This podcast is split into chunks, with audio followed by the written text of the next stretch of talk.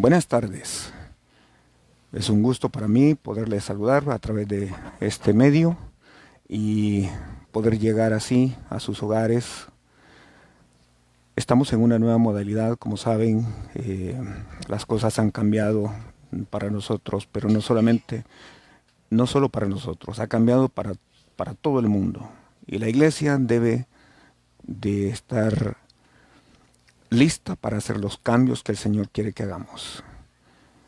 Eso me hace recordar cuando el pueblo de Israel eh, tenía que moverse, era Dios quien le indicaba, era Dios quien movía su nube y de esa forma el pueblo de Israel podía saber en qué momento moverse, hacia dónde moverse y también podía saber en qué momento si la nube se detenía, también ellos tenían que detenerse. Así que la iglesia debe de estar dispuesta. Estas cosas no nos deben de tomar por sorpresa. por supuesto, cada cambio, cada, cada vez que hay un, cambio, eh, trae consigo implicaciones. Sin embargo, la Biblia dice que tenemos que estar listos para toda buena obra. Así que, bienvenidos todos. Esta, en esta ocasión estamos iniciando nuestra transmisión que corresponde al culto de este día y vamos a orar. Te agradecemos Señor porque tú eres bueno y tu misericordia es infinita. Te agradecemos porque nos permites estar juntos. Nos permites tener este tiempo de comunión contigo y este tiempo también de comunión con tus hijos en sus hogares. Señor, gracias por este día que nos das. Gracias por esta oportunidad. Gracias por esta bendición. Estamos en tu presencia y queremos honrarte. Queremos bendecirte, Señor. Así que te agradecemos esta tarde. Mis amados hermanos, Hace una semana nosotros estuvimos compartiendo por este medio y por supuesto hubo una serie de cambios que tuvimos que hacer. Eh, gracias a Dios ya veníamos preparándonos. La semana anterior, día domingo, ya era prohibido que nos pudiéramos congregar en, eh, o que aquí, en, este, en nuestro país, hubieran grupos eh, juntos a causa de la pandemia que en este momento está afectando a todo el mundo. Y los cambios se han venido dando de manera tan veloz que para este momento, como todos saben, ya por decreto ejecutivo, todos tenemos que estar en casa. Hay una cuarentena obligada que debemos, que debemos de cumplir todos. He estado pensando estos días y he estado considerando algunas cosas. Y la palabra que yo recibí la semana anterior se las compartí. Era que tinieblas van a cubrir la tierra. Y que Dios lo estaba haciendo con el propósito de que nosotros pudiéramos escucharle. Con el propósito de que pudiéramos ponernos de acuerdo con él en el sentido de que Dios está removiendo todas las cosas, todo lo que es movible para que quede solo lo inconmovible. He estado pensando, preguntándole al Señor qué debería, qué debía de compartir en este día. Y en realidad eh, hay una palabra que ha puesto el Señor en mi corazón y tiene que ver con entender lo que está pasando. La Biblia dice en el libro de Lucas, en el capítulo 17, los versículos 26 al 30, como fue en los días de Noé. Escuchen esto, como fue en los días de Noé, así también será en los días del Hijo del Hombre.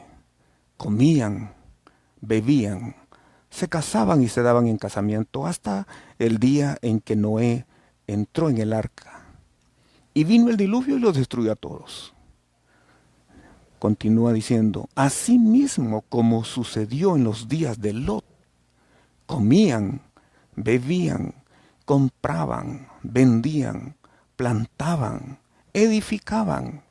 Mas el día en que Lot salió de Sodoma llovió del cielo fuego y azufre y los destruyó a todos. Y luego llegamos al versículo 30 donde dice, así será el día en que el Hijo del Hombre se manifieste. Esto de entender ah, quiero desglosarlo en tres cosas este día. Quiero, a la luz de estos versículos, que consideremos qué era lo que debían de entender en los días de Noé, porque claramente el Señor le está diciendo, es más, lo dice dos veces. ¿Verdad? Tanto sucedió en los días de Noé como en los días de Lot. Todo lo que sucedía, dice, y no entendieron. Entonces, ¿qué es lo que debían de entender en los días de Noé? ¿Cuáles eran las prioridades? En segundo lugar, quiero también que consideremos qué es lo que debían entender en los días de Lot. ¿Cuáles debían ser las prioridades? Y luego, quiero que consideremos qué es lo que nosotros debemos de entender, porque la iglesia no debe de estar desprevenida, la iglesia no debe estar en tinieblas. La iglesia debe de estar consciente y debe de estar de acuerdo con el Señor y debe de entender. Mis hermanos, Dios no hará nada sin que antes se lo muestre, sin que se lo, sin que se lo diga a sus siervos, los profetas. Así que Quiero que a la luz de esto entendamos cuál era la voluntad de Dios en los días de Lot. Perdón, primero en los días de Noé. ¿Cuál era la voluntad de Dios? Y yo encuentro, mis amados hermanos, que tal vez aquí no nos dice mayor cosa. Aquí creo que nos dice el comportamiento de un grupo y ya lo voy a explicar en estos versículos. Como también nos muestra el comportamiento de de otro grupo en los días de Lot. Pero cuando nosotros vemos en el contexto las Sagradas Escrituras, por ejemplo, en, en el libro de Hebreos, en el capítulo 11 y el versículo 7, dice así, por la fe, Noé, cuando fue, fue advertido, cuando fue advertido por Dios acerca de cosas que aún no se veían con temor, preparó el arca en que su casa se salvase y por esa fe condenó al mundo y fue hecho heredero de la justicia que viene por la fe. Entonces, a la luz de este versículo, yo encuentro por lo menos, por lo menos, cuatro cosas que el Señor quería que esa gente entendiera y quiere que nosotros también entendamos. Mis amados hermanos, debemos de estar gozosos debemos de estar con esperanza, debemos de estar conscientes que esto va a servir para incrementar nuestra fe. Escuchen esto. ¿Qué era lo que debían entender estas personas en los días de Noé? En primer lugar, por la fe. Vemos qué pasó por fe. Hay tres cosas, o, o digamos dos cosas, que como consecuencia de la fe de Noé sucedieron. Primero, por la fe, él fue advertido por Dios. Y mis hermanos, quieras o no, yo creo que el Señor también nos ha estado advirtiendo. Recuerdo que insistentemente en los últimos meses el Señor nos ha estado diciendo y hace unas semanas hubo una palabra profética, nada menos en nuestra iglesia, donde el Señor nos advertía y nos decía, que estaba complacido de nuestra adoración, porque vendrían tiempos en los cuales ya no nos podríamos reunir. Y eso solo fue hace unas semanas. Y por supuesto en ese momento no veíamos nosotros lo que ahora está ocurriendo, ni, ni nos imaginábamos. Pero oigan esto, los que estuvieron con nosotros en esa reunión hace algunas semanas recordarán que el Señor nos advirtió y esa palabra profética se nos fue dada. Insisto, en ese momento no nos imaginábamos que pocos días después estaríamos ya en nuestras casas y sin podernos reunir, mis amados hermanos. Pero Noé fue advertido y nosotros también hemos sido advertidos acerca de cosas, escuchen esto, acerca de cosas que aún no se veían. ¿Quién iba a pensar en los tiempos de Noé? Que iba a llover, mis hermanos, y no llovía. Recuerden que un rocío era el que, el que, el que eh, irrigaba la tierra en aquel tiempo. Entonces no había llovido nunca. Eran cosas que nunca sucedían. Igual, nosotros podemos decir en nuestra generación, las cosas que están sucediendo son cosas que no se veían, hermanos, pero ahora las estamos viendo. Hoy somos nosotros testigos, y no solo nosotros, todo el mundo, testigo de lo de esta pandemia que nos ha cambiado la vida a todos, en todo el mundo. Pero gloria a Dios, porque a Dios no le toma por sorpresa. Y gloria a Dios, porque en un acto de fe nosotros ahora estamos guardados en nuestras casas. En un acto de fe nosotros ahora estamos buscando al Señor y ya voy a hablar de eso. Pero en primer lugar, por la fe, fue advertido por Dios acerca de cosas que aún no se veían. Y luego dice, la segunda cosa que ocurrió como consecuencia de la fe es que Él preparó un arca. Él preparó el arca en que su casa se salvase. ¡Wow! Mis hermanos, yo no sé cuántos cristianos han estado preparando su casa. ¿Qué quiere decir preparando su casa? Significa preparando a su familia. Hemos insistido nosotros en que la familia debe devolverse al Señor. Hemos insistido y gracias a Dios hemos visto nosotros cómo el Señor ha advertido a gente de nuestra iglesia y hemos visto cómo el Señor ha vuelto los corazones de los hijos hacia Él, volviendo los corazones de los padres también hacia Él. Por supuesto, no todos han sido advertidos, no todos han querido escuchar, esto es una realidad. Y creo que todavía estamos a tiempo. Si usted que me está viendo y me está escuchando no ha preparado su casa, Hoy tenemos la oportunidad, porque vamos a tener 30 días. Imagínese usted, un mes a partir de ahora.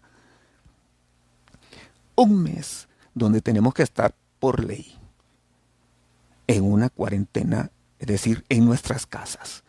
Así que preparemos, hermano, no, mire, no, no, no se desespere, no vea esto con, con, con desesperanza, ni lo vea con preocupación, ni con pánico.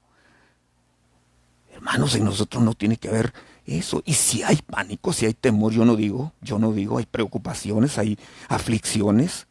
Eso es bíblico, la Biblia dice, muchas son las aflicciones del justo, pero de todas ellas le, librará Jehová. Así que el Señor nos va a librar, no se preocupe. No tenemos que caer en ese pánico. No, mis hermanos, preparemos a nuestra familia y nuestra casa. Entonces, esto es por la fe. Eso era lo primero. Esa era la voluntad de Dios. Esa era la prioridad para Dios. Y oiga, le dio 120 años en aquel tiempo. En el tiempo de Noé. Lo segundo que Dios quería que la gente entendiera es que Dios andaba buscando la obediencia. Entonces, la Biblia dice que por la fe Noé, cuando fue advertido por Dios, preparó su casa y luego dice que por esa fe Él condenó al mundo y fue hecho heredero de la justicia que viene por la fe. Entonces, si dice que condenó al mundo a los que en otro tiempo desobedecieron. Esta es la otra cuestión. Para mí este es otro punto importante y que tiene que ver con la obediencia. Mis hermanos, cómo nos cuesta obedecer. Y mire, el ser humano es así, nos cuesta obedecer. Pero Dios se ha encargado. Ahora, quiero hablar un poquito acerca de esto de la desobediencia. Y dice cuando una vez esperaba, escuchen esto. ¿Sabe usted que fueron 120 años en que no estuvo preparando el arca y en ese tiempo también estuvo predicando? La Biblia dice que él era pregonero de justicia. Es decir, él era un predicador de la justicia. Él les predicaba a las personas. ¿Por qué? Porque era un tiempo de maldad. Y dígame usted si no es lo mismo ahora. Eran tiempos de violencia, de maldad, de iniquidad. Y hoy sucede lo mismo. Sin embargo, ¿sabe usted que hubieron personas que escucharon? Y por un tiempo obedecieron. Pero llegó un momento donde también desobedecieron.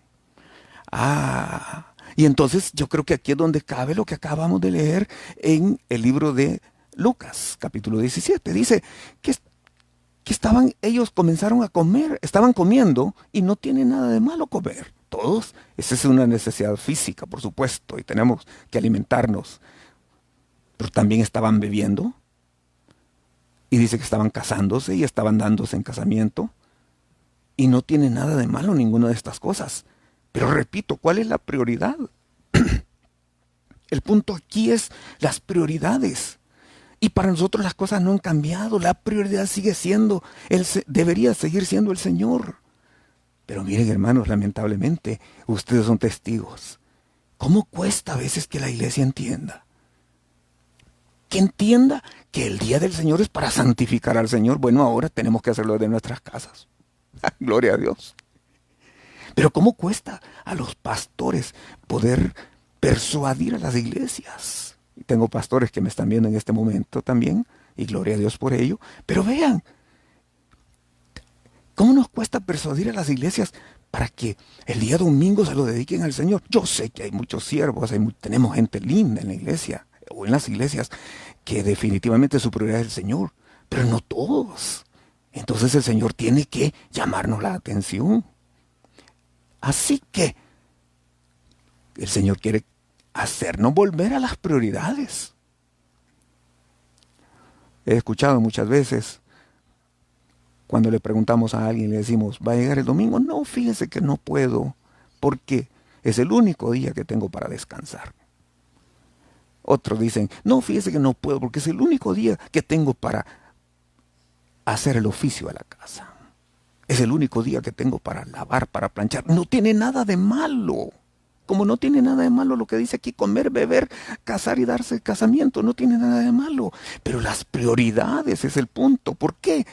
Porque existe el primer gran mandamiento. ¿Cuál es el primer gran mandamiento? Bueno, se lo recuerdo. Amarás al Señor tu Dios con todo tu corazón.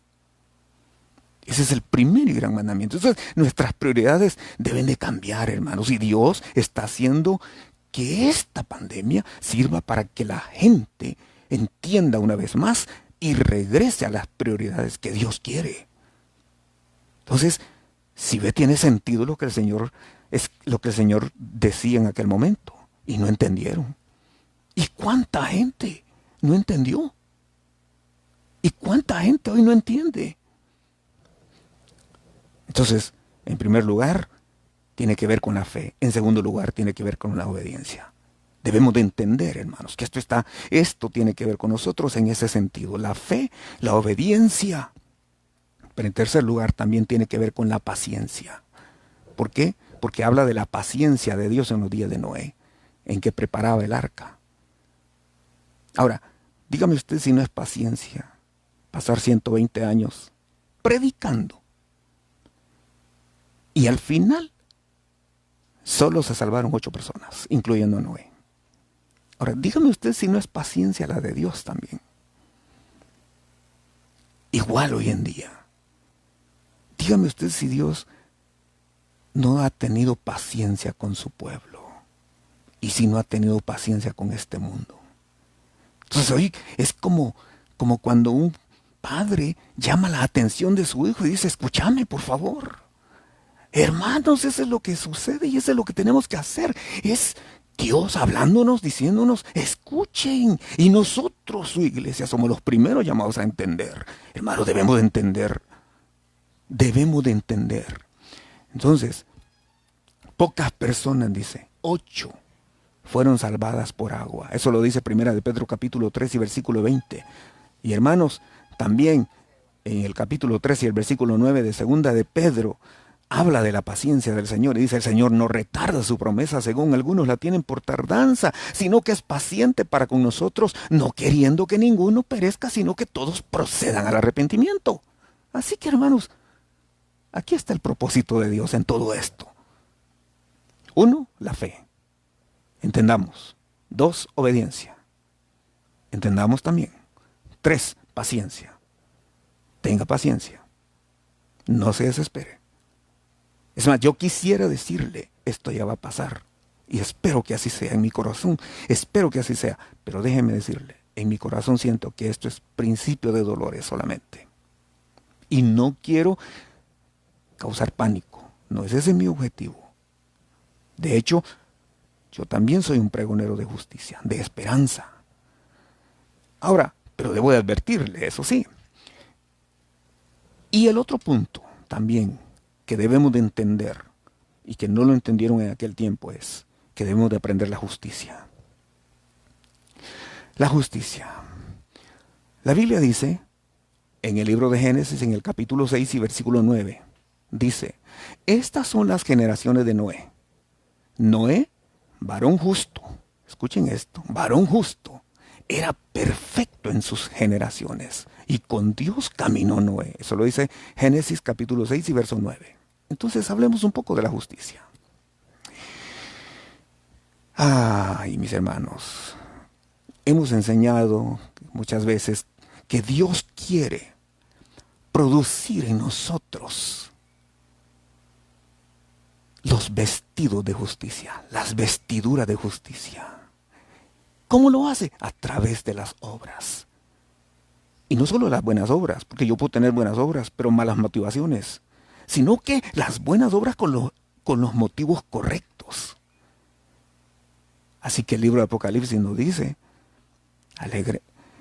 alegrémonos y démosle gloria, porque han llegado las bodas del Cordero. Y su esposa, a ella se le ha permitido que se vista de lino fino, limpio y resplandeciente. Y el lino fino, limpio y resplandeciente son las acciones justas de los santos.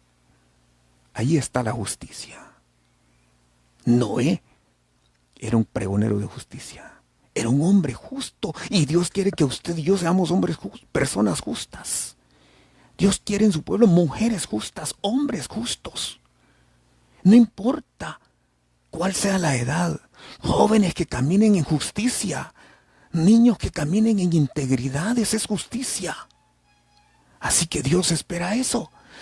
¿Y qué tanto vale la justicia para Dios? Bueno, el libro de Ezequiel en el capítulo 14 y versículo 14 dice así, si estuviesen en medio de ella estos tres varones, oiga, en los días de juicio para Jerusalén, dice, si estuvieran en medio de ella, de la ciudad, estos tres varones, Noé, Daniel y Job, ellos por su justicia librarían únicamente sus propias vidas, dice Jehová. Ay, mis hermanos. Yo creo que lo que estamos viviendo, y ya voy a hablar un poquito más sobre eso, pero lo que estamos viviendo tiene que ver con eso. Dios va a producir justicia en sus hijos. ¿Por qué? Porque es necesario que el juicio comience por la casa de Dios. Y si el justo con dificultad se salva, dígame usted, ¿dónde aparecerá el impío y el pecador? Pero Dios ha prometido que va a librar a los justos. Y qué tremendo, porque dice también, siempre en el libro de Ezequiel, en el versículo 19 y versículo 20 dice así, el verso 19 dice, si enviare pestilencia sobre esa tierra, y derramaré mi ira sobre ella en sangre para cortar de ella hombres y bestias.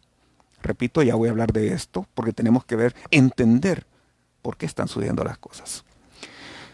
Pero primero quiero que entendamos cuál es el objetivo de Dios en todo esto para su iglesia. Entonces, si enviare pestilencia sobre esa tierra y derramar mi ira sobre ella en sangre para cortar de ella hombres y bestias, y estuviese en medio de ella Noé, Daniel y Job, vivo yo, dice Jehová, el Señor no libraría a hijo ni a hija, ellos por su justicia librarían solamente sus propias vidas. Así que, mis hermanos, Dios quiere producir la justicia. Pidamos al Señor que nos haga crecer en fe. Ustedes saben que el fe, la, perdón, la fe es un don de Dios. Pidámosle al Señor también que produzca en nosotros la obediencia. y pidámosle al Señor que produzca la justicia.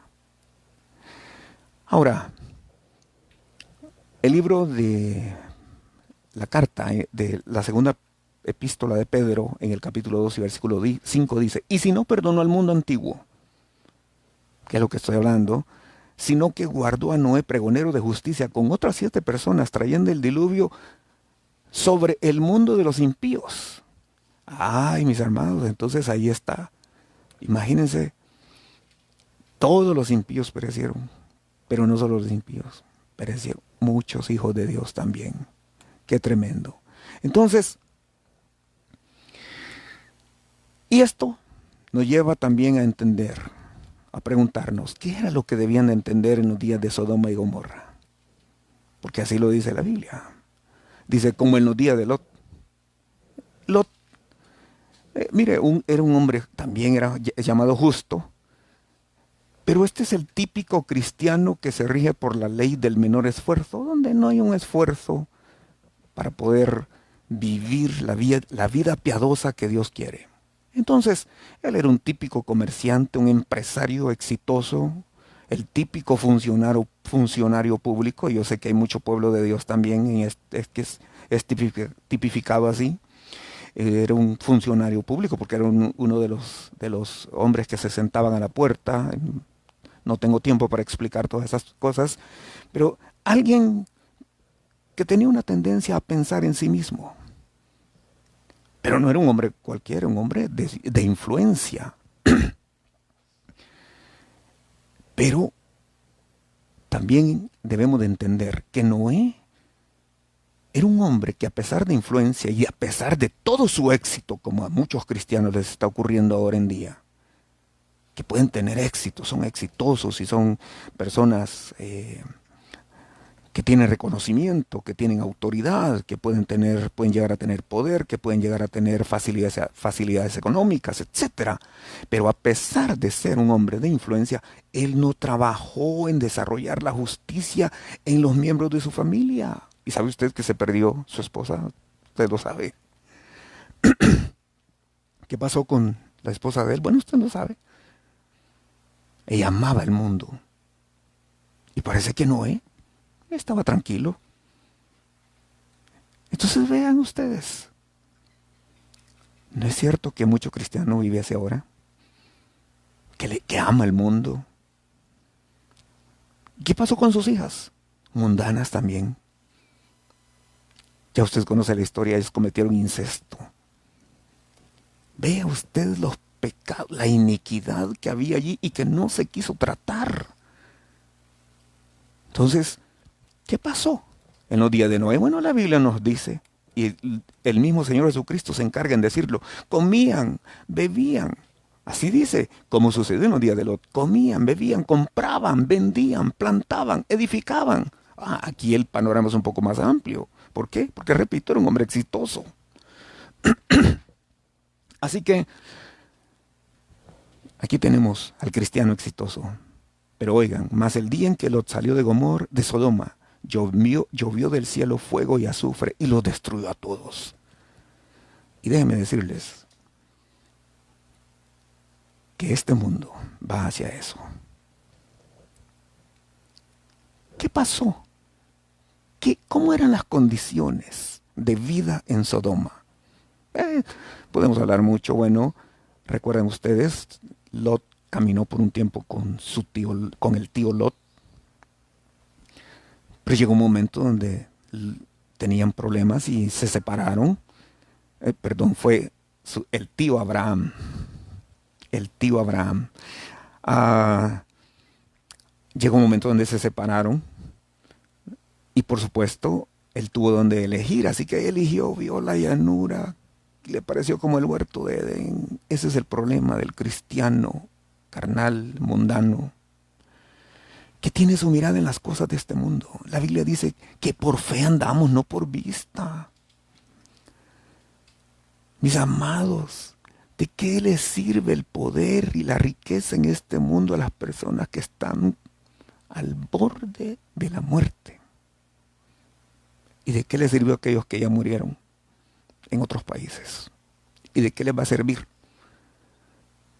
aquellos que van hacia ese mismo fracaso. ¿Qué pasó en Sodoma y Gomorra? Este era el contexto. El libro de Ezequiel, en el capítulo 16, en los versículos 49 y 50, dicen así. Dice, he aquí que esta fue la maldad de Sodoma. Escuchen esto. Uno, soberbia. Y mis, hermanos, vivimos en un mundo donde ay, las personas quieren imponer su soberbia. Dejan de manifiesto cristianos que dejan o dejamos de manifiesto nuestra soberbia. Somos soberbios, somos tan orgullosos. Entonces eso fue una de las iniquidades. Dios quiere tratar con su pueblo estas cosas. La soberbia. De hecho, el libro de los Proverbios dice que antes del quebrantamiento es la soberbia y la altivez de espíritu. Así que los, los soberbios tienen un fin. ¿Por qué? Porque Dios al altivo lo mira de lejos. Él está con el humilde. Así que aquí tenemos lo primero. Sodoma, soberbia. Este mundo, Dios está abatiendo la soberbia. Dos, saciedad de, saciedad de pan. Y esto me hace recordar a la iglesia de la Odisea. Muchos cristianos, el mundo también. Hermanos, ustedes han visto en las noticias de los últimos días gente que viajando en los cruceros, dándose la gran vida, entre comillas, dándose la gran vida, y allí Dios ha abatido la soberbia. ¿Pero por qué? Porque hay saciedad de pan. En otras palabras, hay abundancia para, para otros. Por supuesto, en nuestro medio, quizá en una menor escala, pero también hay gente así, que no tiene necesidad.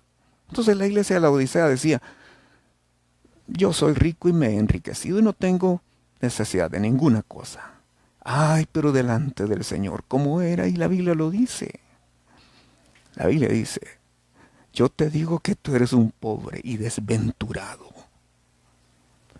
Y en otras versiones dice, un pobre y miserable.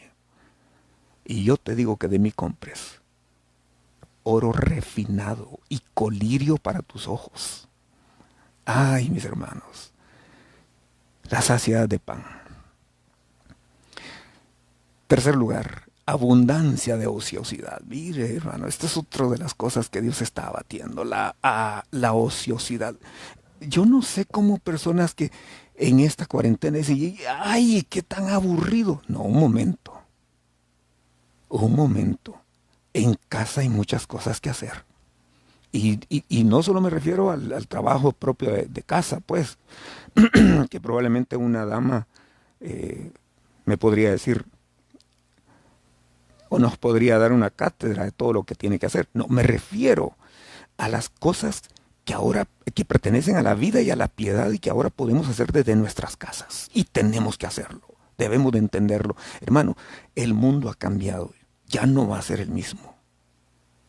Y la iglesia también debe de cambiar.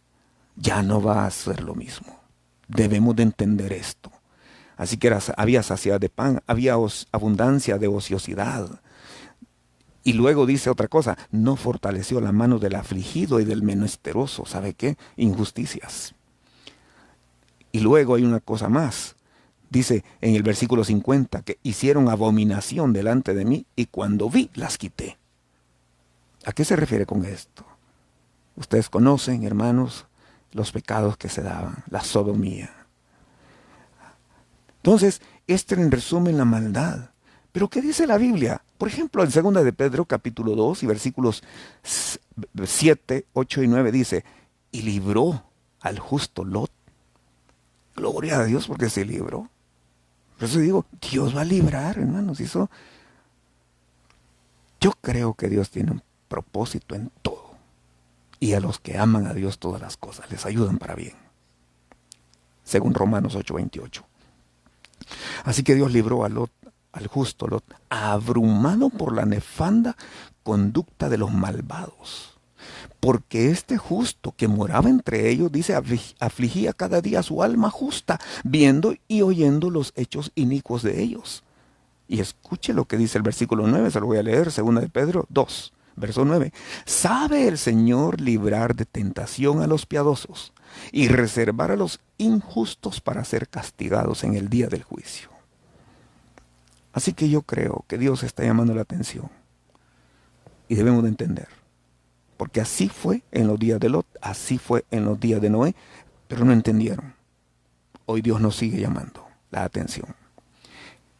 Muy bien, si entendemos esto, ahora la pregunta sería, ¿y qué debemos de entender nosotros como iglesia? La iglesia de nuestro tiempo, ¿qué debe de entender? Hay muchas cosas que salen ahora, hermanos. Y Repito, hace unas semanas para nosotros todo esto era cosa que no se veía.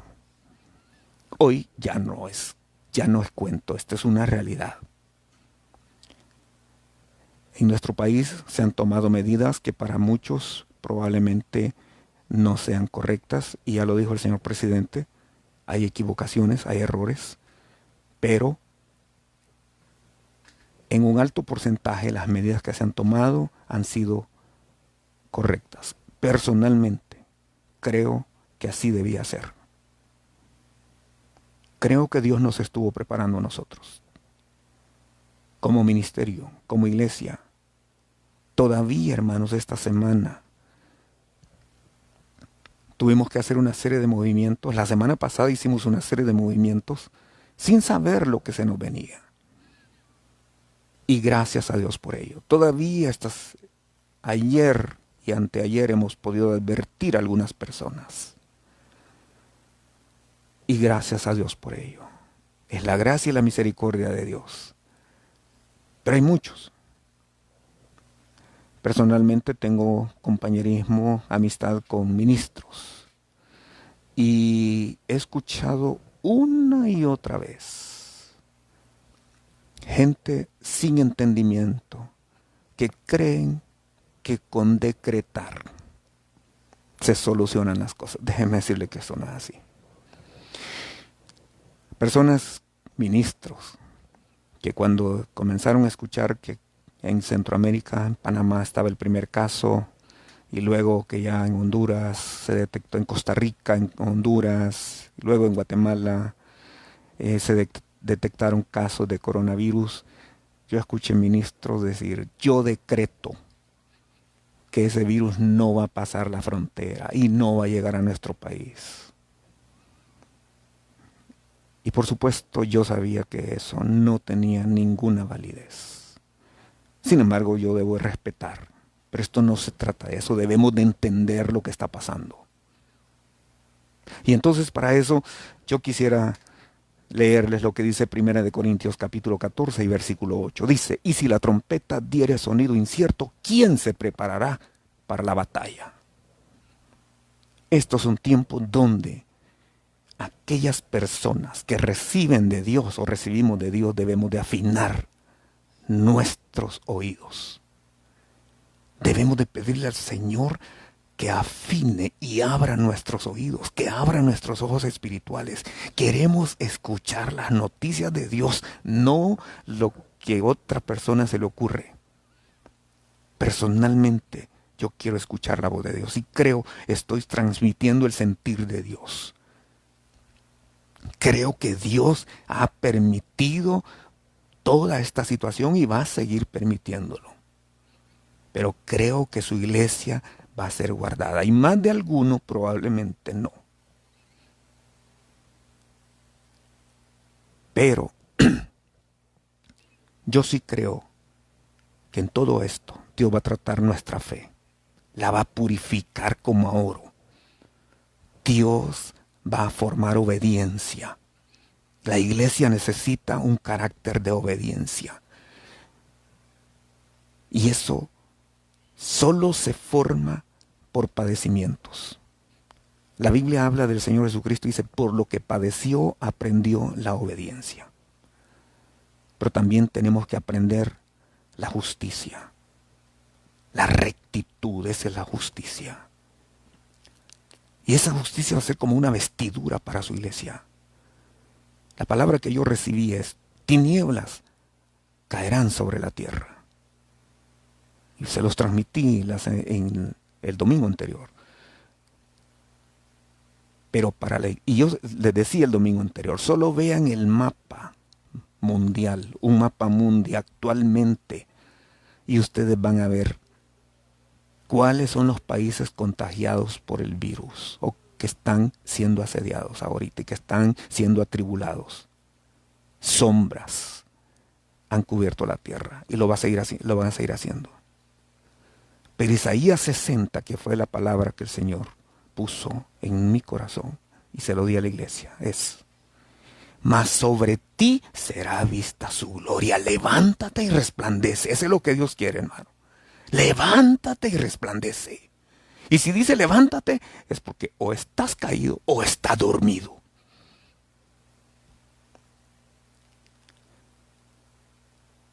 Me cuesta hablar así.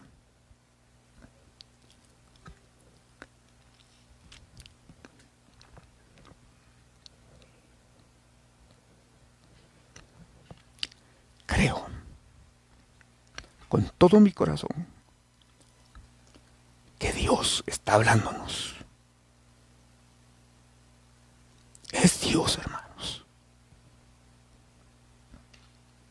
La voz de aquel que un día, una vez, conmovió la tierra, hoy va a conmover la tierra y los cielos para que sea oída su voz. Su iglesia va a ser purificada. Pero escuchemos la trompeta, porque si la trompeta diere sonido incierto, ¿quién se preparará para la batalla? Y luego, hermanos, qué tremendo, porque quiero leerles lo que la Biblia dice en Segunda de Crónicas, segundo libro de Crónicas, capítulo 7 versículo 13. Nosotros leemos mucho el 14, pero yo quiero que leamos ahora el versículo 13. El versículo 13 dice, escuchen, tres cosas menciona aquí. Dice, si yo cerrare los cielos para que no haya lluvia, número uno. Número dos, dice, y si mandare la langosta que consuma la tierra. Y número tres, o si enviare pestilencia en mi pueblo. Ahora voy a explicar estas tres cosas que dice el versículo 13. Si yo cerrare los cielos para que no haya lluvia, es impresionante, hermanos, que el año pasado Australia tuvo un incendio, o incendios forestales, mejor dicho. ¿Saben ustedes que se quemaron un área de 63 mil kilómetros cuadrados? Nuestro país tiene una extensión de 21 mil kilómetros cuadrados. Entonces, para que nos pongamos en perspectiva, es se quemó un área tres veces más grande que todo El Salvador.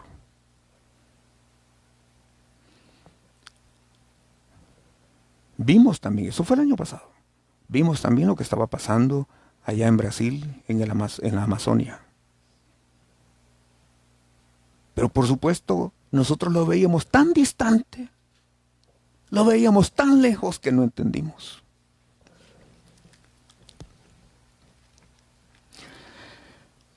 Esos incendios forestales en Australia, como ya dije, quemaron 63 mil kilómetros cuadrados. ¿Cuál fue la causa? El calor. Y esto va para toda la tierra.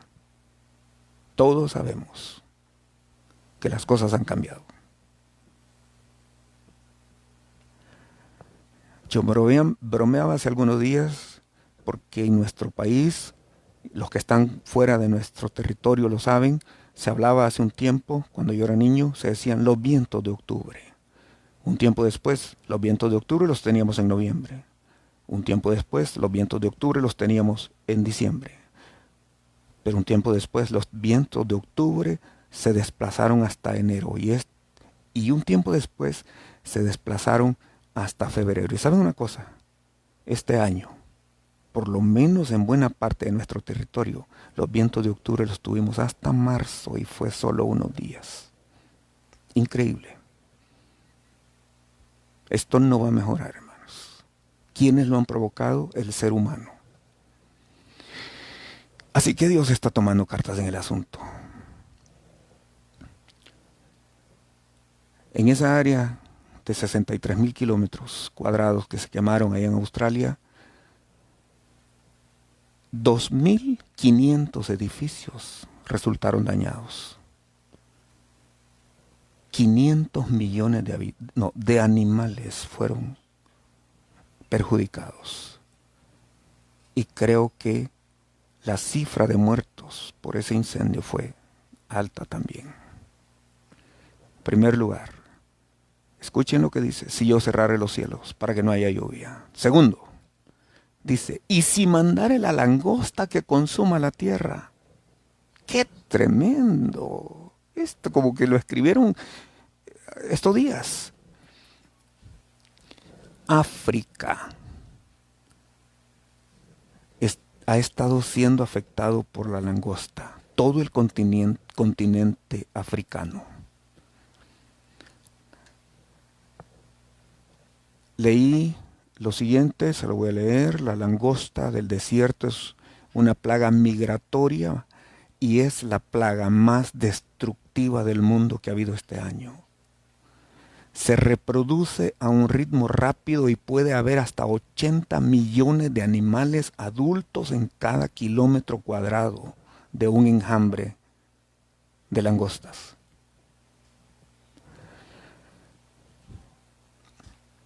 Tenemos eh, una labor que estamos haciendo también en conjunto con unos pastores y una iglesia en San Francisco Lempa Estuvimos allá hace, hace un mes y días y nos dimos cuenta de una plaga de langostas que hubo en ese pueblo, en los alrededores del lago Suchitlán.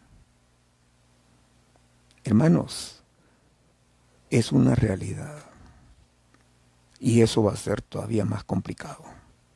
Vienen días difíciles.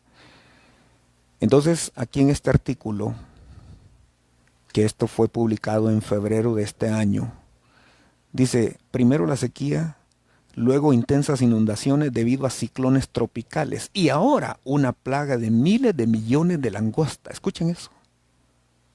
Una plaga de miles de millones de langostas que no se había visto en décadas y, que, y que devora todo a su paso, abriendo la puerta a una nueva emergencia alimentaria que sufrirán unos 32 millones de personas.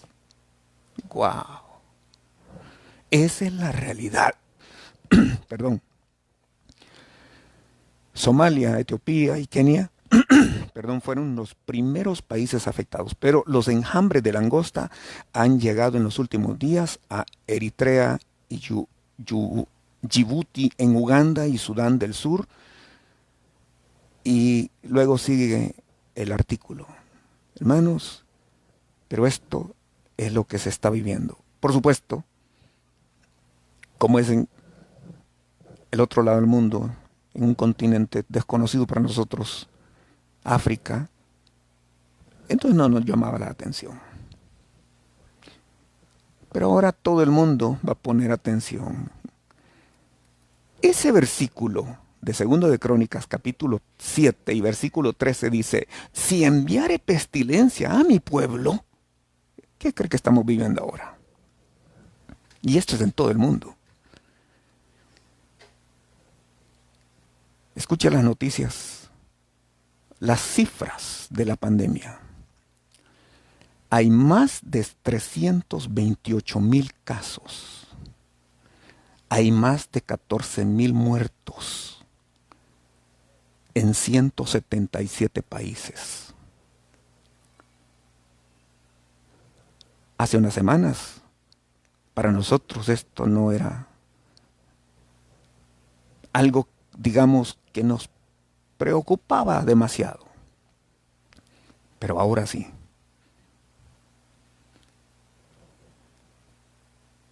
La semana pasada ya eh, se hicieron pruebas acá. Bueno, hemos tenido la emergencia, todos los que están en nuestro país y hermanos también compatriotas que están fuera del país y que me están viendo, saben que nuestro país ha sido de los últimos afectados en el continente.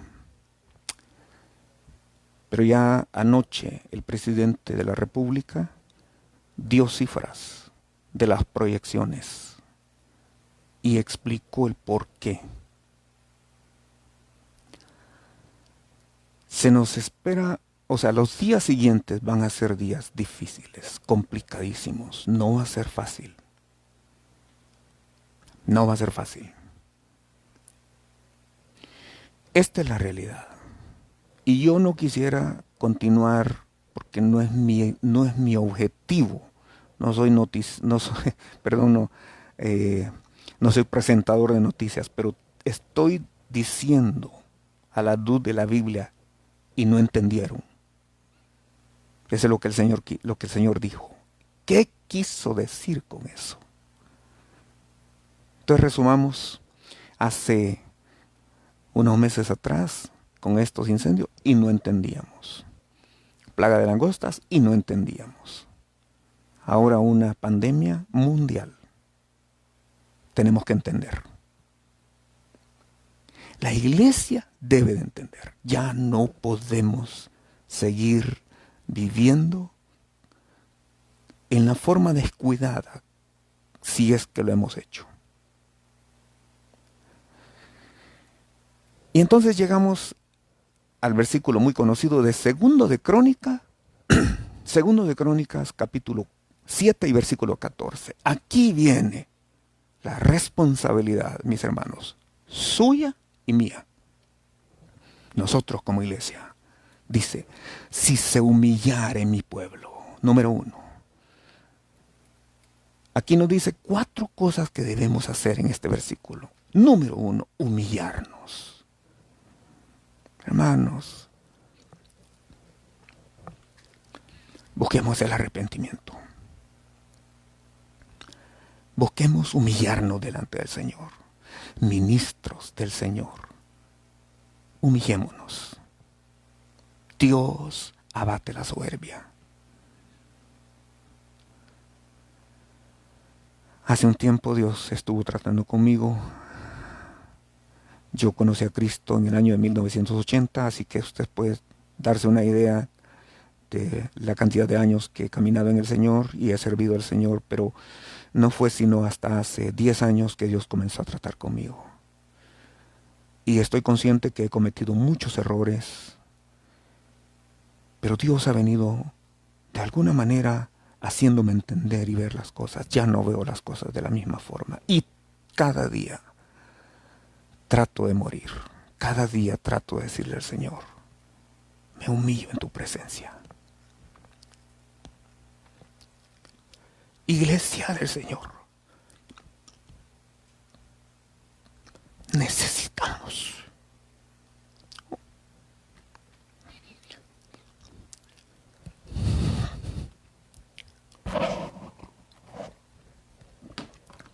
necesitamos humillarnos. Perdónenme, los que me conocen saben, yo no soy una persona almática y no estoy hablando por mi alma.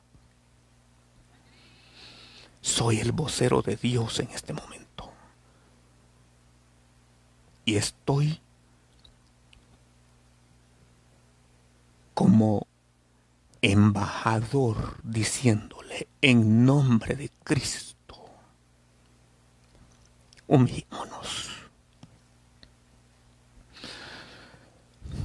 Si se humillar mi pueblo sobre el cual mi nombre es invocado, Dios va a humillar al mundo, pero su iglesia debe de humillarse. Número dos, y oraren. Hermanos, ¿cómo cuesta que la iglesia ore? Tenemos tiempo para todo. Hay tiempo para para lo que usted quiera. Pero no tenemos tiempo para orar. Hoy volvámonos a Dios. Y vamos a orar. A la iglesia local vamos a hacer un programa de oración y una cadena de oración constante con la ayuda del Señor.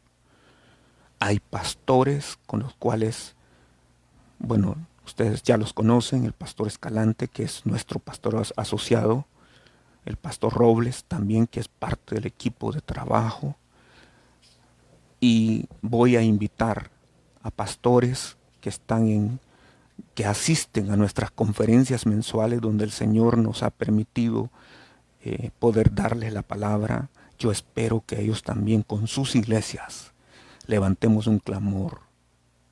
Pero escuchen esto, aquí viene lo tercero. Oración. Pero ¿para qué es la oración? Aquí viene lo tercero. Para buscar su rostro, el rostro de Dios. No es para pedir. Porque ese es el problema oramos para pedir, dame, dame, dame, dame. No, vamos a buscar el rostro de Dios. Tenemos que buscar su rostro.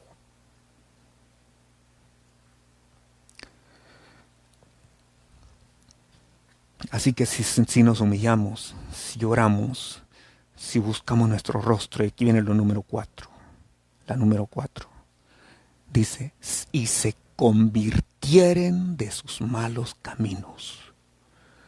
Vamos a convertirnos de nuestras de nuestras iniquidades, de nuestras maldades, de nuestros malos caminos. Iglesia del Señor. Levántate, resplandece, porque ha venido tu luz y la gloria de Jehová será vista sobre ti. Pero eso va a suceder si hacemos esto.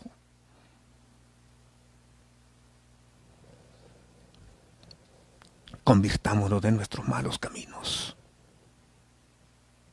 Limpiémonos.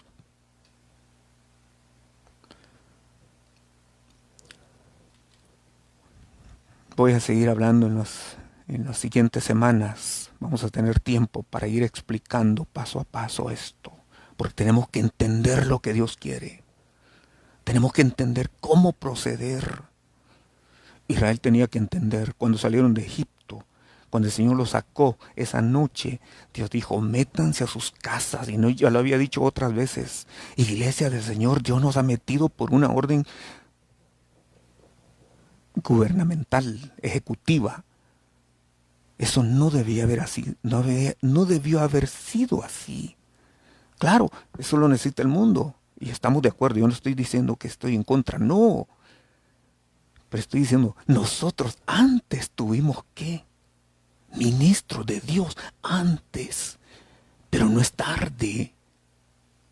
No es tarde, vamos a humillarnos, vamos a orar, vamos a buscar el rostro de Dios y vamos a convertirnos de nuestros malos caminos, porque aquí viene la promesa de Dios. Aquí viene la promesa de Dios. Dice, entonces, si hacemos esto, entonces, fíjense que está condicionado. Y ese entonces comienza a detallar, número uno, yo oiré desde los cielos. Gloria a Dios por eso. Dios está atento al clamor de su pueblo. Dios Iglesia, Dios quiere oír tu voz ahora, pero en humillación, en búsqueda. Y Él dice, yo oiré desde los cielos. Número dos, dice, yo perdonaré sus pecados.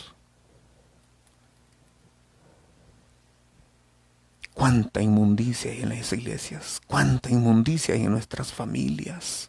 Estoy hablando de, iglesias evangélicas. Estoy hablando de iglesias que deberían de modelar. Pero cuánta inmundicia, cuánta frivolidad y carnalidad hay. Ministros, vamos a volvernos a Dios. Dejemos ya las discusiones sin sentido. Los egoísmos, los resentimientos y volvámonos a Dios para que Él nos escuche desde los cielos y perdone nuestros pecados. Y escuche, porque esa es la promesa, de eso estoy hablando en este momento. Él va a oír desde los cielos, Él va a perdonar nuestros pecados, pero también dice, escuchen esto, sanaré su tierra. Toda la tierra ahora está contaminada, hermanos. Y Dios la va a sanar. Yo creo que como en lo natural hay un principio que primero lo natural y después lo espiritual. Debido a, que en la mayoría de países se han visto en la necesidad de, de decretar cuarentena y hasta ley marcial, hay menos contaminación hay menos emanaciones de gases tóxicos. Hay menos contaminación. He visto noticias de, por ejemplo, de Venecia. No conozco, por supuesto, pero, pero yo sé que es una ciudad donde eh, se pueden eh, transportar por medio de, de, barcos, pues una especie de como de, de lanchas, esa es la cuestión, de lanchas y que y, hay canales que conectan a la ciudad, por decirlo así. Pero hoy la gente se ha quedado asombrada de ver peces. El mar, hay una isla de puro plástico, con una extensión enorme. Dios va a limpiar la tierra, así como lo está haciendo en lo natural, lo va a hacer en lo espiritual también. En la la atmósfera espiritual. Dios necesita limpiar, pero es necesario que el juicio comience por la casa de Dios. Iglesia de Cristo. Volvámonos al Señor. Y no entendieron. En los días de Noé no entendieron. En los días de Lot no entendieron. Me pregunto si la iglesia del Señor va a entender. Yo creo que sí. Entonces, he leído según, y explicado segundo de Crónicas, capítulo 7, versículo 13, versículo 14. Y escuchen esto, versículo 15 ahora. Dios sigue hablando, dice, ahora estarán abiertos mis oídos y atentos perdón, ahora estarán abiertos mis ojos y atentos mis oídos a la oración en este lugar, allí donde usted está, en su casa. Allí en su casa. Dios dice que sus ojos están abiertos. Dios dice que sus oídos están atentos. Dios dice que allí en su casa, en ese lugar, Él quiere escucharlo a usted, escucharme a mí, escuchar a su iglesia. Le hablo en nombre de Dios. Como ministro y como embajador de Dios. Embajador del reino de los cielos vamos a volvernos a Dios. Él nos está diciendo que sus ojos van a estar ahí. Pero sigue diciendo en el versículo 16, porque ahora he elegido y santificado esta casa. Escuche usted, allí su casa, sí, su hogar. Porque ahora He elegido, Dios ha elegido su casa, hermano, para que usted le busque. Y he santificado esta casa. Eso es lo que Dios quiere. Ay, mis hermanos, para que esté en ella mi nombre para siempre. Le pregunto, ¿qué hay en su casa? ¿Qué hay en su habitación? Si Dios entrara a su casa, ¿qué hay? Le pregunto, la casa nuestra, perdón, la casa de Dios es nuestro corazón. Nuestro cuerpo es templo y morada. ¿Qué hay? ¿Qué hay en la mente? ¿Qué hay en los pensamientos? ¿Qué hay en el corazón? ¿Qué hay en las emociones? ¿Qué hay en los, en los sentimientos? ¿Qué hay? Vamos a limpiarla. Dios es digno.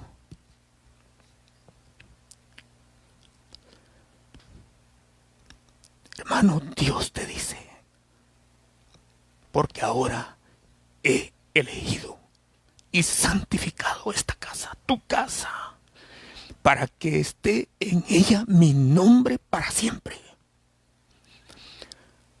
Y qué lindo. Y mis ojos y mi corazón estarán ahí para siempre. Aleluya.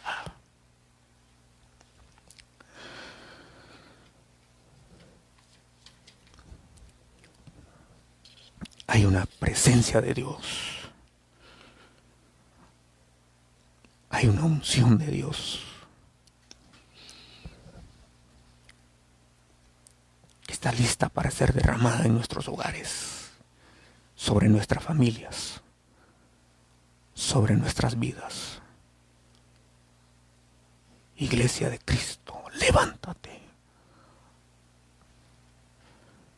Voy a terminar.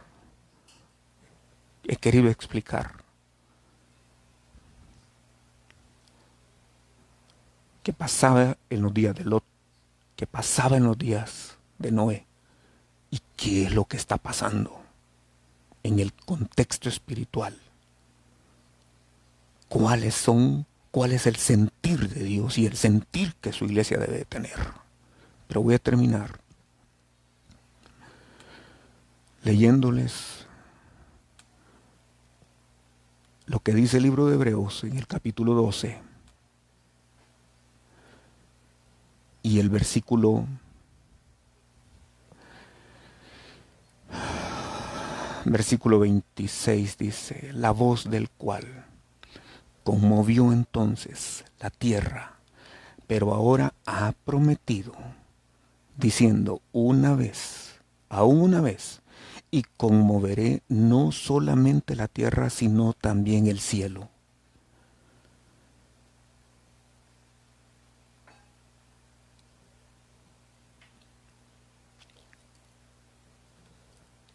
Voy a repetirles, ya voy a regresar a esta lectura, pero voy a repetirles lo que dice Isaías en el capítulo 60 y el versículo 2. Versículo 2 dice, acontecerá en lo postrero de los tiempos que será confirmado el monte de la casa de Jehová. Perdón, perdón, perdón. Es capítulo 60 el que quiero leer, no es ese. Ahora, Dice, porque he aquí que tinieblas cubrirán la tierra y oscuridad las naciones. Eso es lo que estamos viviendo, hermano. Esa es la realidad. Principio de dolores. Dios quiere que su voz sea oída. Y lo va a hacer a través de usted y a través de mí. A través de su iglesia. Por eso dice, mas sobre ti amanecerá Jehová, y sobre ti será vista su gloria. Eso es lo que Dios quiere. Por eso, volvámonos a Él en oración. Volvámonos a Dios en humillación, en oración, buscando su rostro. Volvámonos al Señor en arrepentimiento. Y entonces escuchen la promesa. Y andarán las naciones a tu luz. Ya no habrá lugar donde el hombre puede refugiarse. Ya no habrá. Dios va a seguir obrando. Pero las naciones van a querer escuchar lo que no han querido escuchar. La luz. A través de las palabras de los hijos de luz. Y escuchen, los reyes de la tierra van a andar al resplendor de tu nacimiento. Creo que Dios trae un avivamiento más para su iglesia y eso lo vamos a explicar en otra ocasión.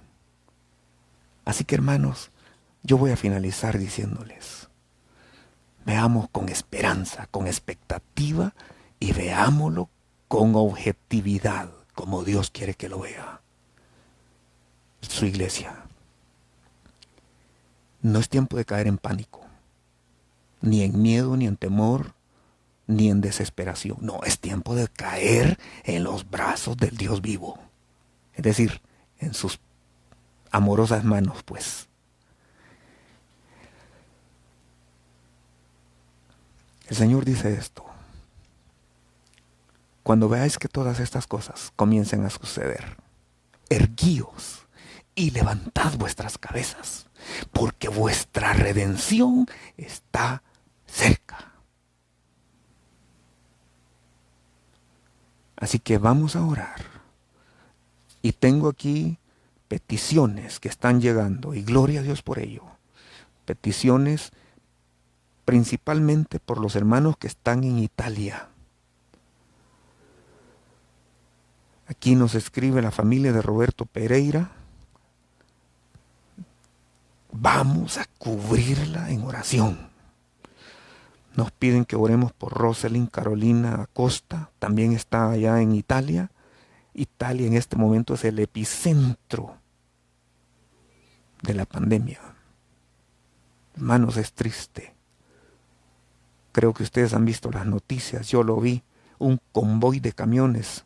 Cuando yo vi el inicio de esa noticia me imaginé que eran los cercos militares que ponen, no, ese camión, convoy de camiones llevaba muertos.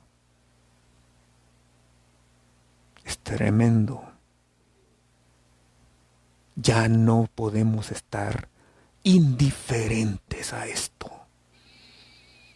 Hemos sido indiferentes a muchas cosas. Dios ahora quiere que su iglesia ya no sea indiferente.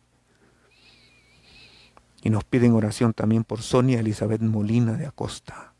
Vamos a orar por nuestros hermanos en Cristo allá en Italia, por nuestros hermanos en Cristo en España que también está siendo asediada, por nuestro continente. Vamos a levantar un clamor.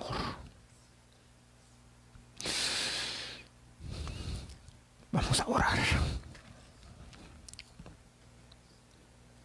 Padre, te damos las gracias. Porque tú tienes el control de todo. Tú eres Rey de Reyes, Señor de Señores. Señor, hoy nos volvemos a ti pidiendo gracia, pidiendo misericordia por tus hijos es tu iglesia. Personas allá, Señor, en estos lugares, en Italia, oramos por nuestros hermanos en Cristo. Y pedimos misericordia, Señor.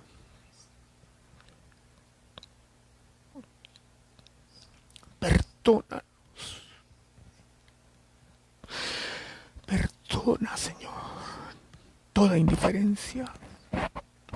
Perdona nuestra dureza de corazón. Perdona nuestra soberbia, nuestro orgullo. Perdónanos.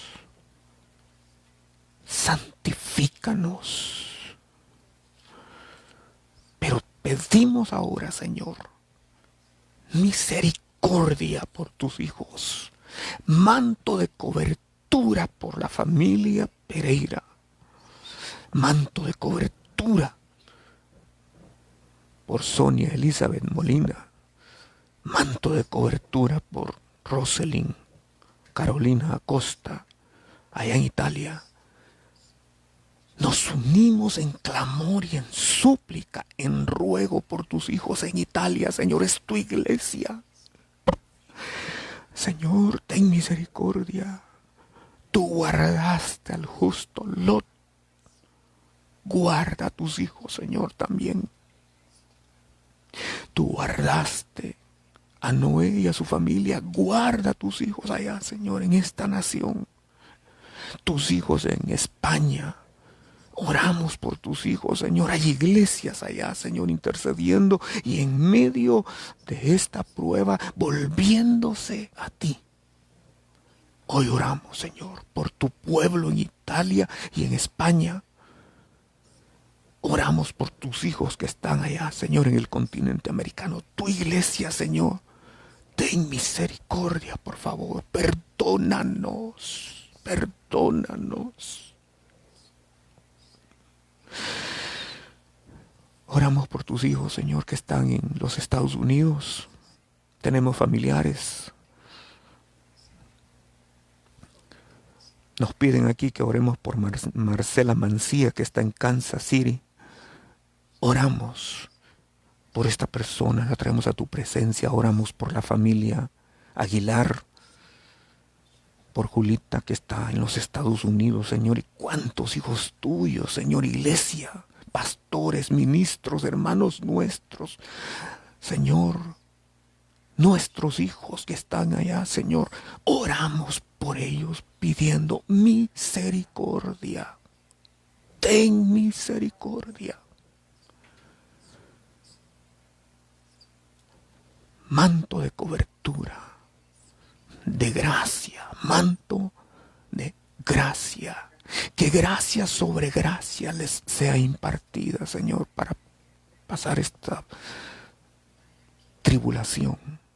En el nombre de Jesús, oramos por tus hijos en México, en Guatemala, en Centroamérica, en Suramérica. Oramos, Señor, por tu iglesia. Oramos, Señor, por cuántas personas que están en los hospitales, por los médicos, las enfermeras, Señor, que están en la primera línea de batalla y hoy los cubrimos con tu sangre. Por favor, Señor, ten misericordia.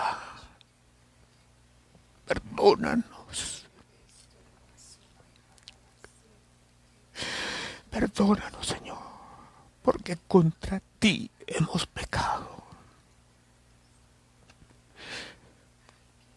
No queremos justificar nada, solo pedir misericordia, Señor, por esta nación, este país. Ah, Señor, por favor, traiga un espíritu de quebrantamiento, de arrepentimiento sobre tu iglesia, sobre tus hijos, sobre tu pueblo, y que tu pueblo pueda entender y volverse a ti, Señor. Así que oramos por tu iglesia, pero oramos también, Señor, por los médicos, las enfermeras, el equipo que está atendiendo, ayudando, Señor. Oramos por los que están en inminencia, por los, los presidentes de estas naciones, Señor, que están en momentos cruciales, difíciles. Vemos también que hay hombres de gobierno, presidentes que están indiferentes, Señor. Y tú lo vas a quebrantar. Pero te pedimos misericordia. Ten misericordia, por favor, Señor. Y que después de esto, tu iglesia pueda resplandecer en el nombre de Jesús. En el nombre que es sobre todo nombre. Y hoy cubrimos a tu iglesia, Señor, en esta nación, tu pueblo. Los cubrimos con tu sangre preciosa. Y pedimos gracia, pedimos misericordia, Señor, que tu favor no falte en las casas de tus hijos. Que tu misericordia no falte en cada familia. Señor, por favor, oramos por los, los policías, oramos por enfermeros, oramos, Señor, por el ejército, oramos, Señor, y ponemos en tus manos bomberos, y gente que está ahorita, Señor, peleando esa, esta batalla allá en lo físico y nosotros aquí en lo espiritual, Señor, poniéndonos en la brecha. Hoy oramos y te pedimos misericordia. En el nombre de Jesús te lo pedimos. Perdónanos, Señor. Y ayúdanos, por favor. En el nombre de Jesucristo te lo suplicamos todo, Padre. Y te damos las gracias. Porque eres bueno y para siempre es tu misericordia. Gracias, Señor. Gracias. En el nombre de Jesús queremos bendecir a tus hijos, Señor. Mis amados hermanos, les bendecimos. Los que tengan que trabajar, vayan cubiertos por la sangre del Cordero. Los que tengan que quedarse en casa, sean cubiertos por la sangre del Cordero. Que Jehová les bendiga y les guarde. Que Jehová haga resplandecer su rostro sobre ustedes. Que Él tenga misericordia. Que alce sobre ustedes su rostro. Y que ponga paz en sus corazones.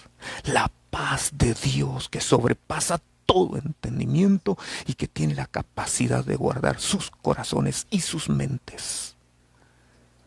En el nombre de Jesús, así sea. Mis amados hermanos, les agradecemos. Por este tiempo, les agradecemos a los que están dentro y fuera del país. Vamos a estar anunciándoles. Mañana el pastor Escalante estará transmitiendo. Es el los días lunes lo estarán haciendo las iglesias en hogar y comenzamos mañana con el pastor Escalante. Eh, el martes vamos a transmitir también tenemos la clase de Instituto Bíblico y quiero hablar, siento en mi corazón, el martes iniciar el estudio de uh, los escondidos de Dios. Creo que ese, si no me equivoco, ese es el título de ese, de ese curso, de esa, de esa enseñanza. Entonces quiero hablar como Dios va a esconder a sus hijos. Martes vamos a comenzar. El miércoles estaremos transmitiendo también por este medio estén pendientes de los horarios. El jueves también se va a transmitir, va a transmitir el pastor, el pastor Nelson Robles. Eh, los sábados ya les vamos a dar indicaciones. El domingo estará transmitiendo el pastor Robles eh, a las 10 de la mañana y los domingos por la tarde a las 3 estaremos transmitiendo a esto, pero hermanos, estamos en la presencia de Dios, estamos orando, intercediendo por ustedes y preguntándole al Señor para traerles la palabra que Dios quiere que les demos. Les amamos en nombre de mi familia. Les amamos, les saludamos y les bendecimos. Que Dios les bendiga. Amén.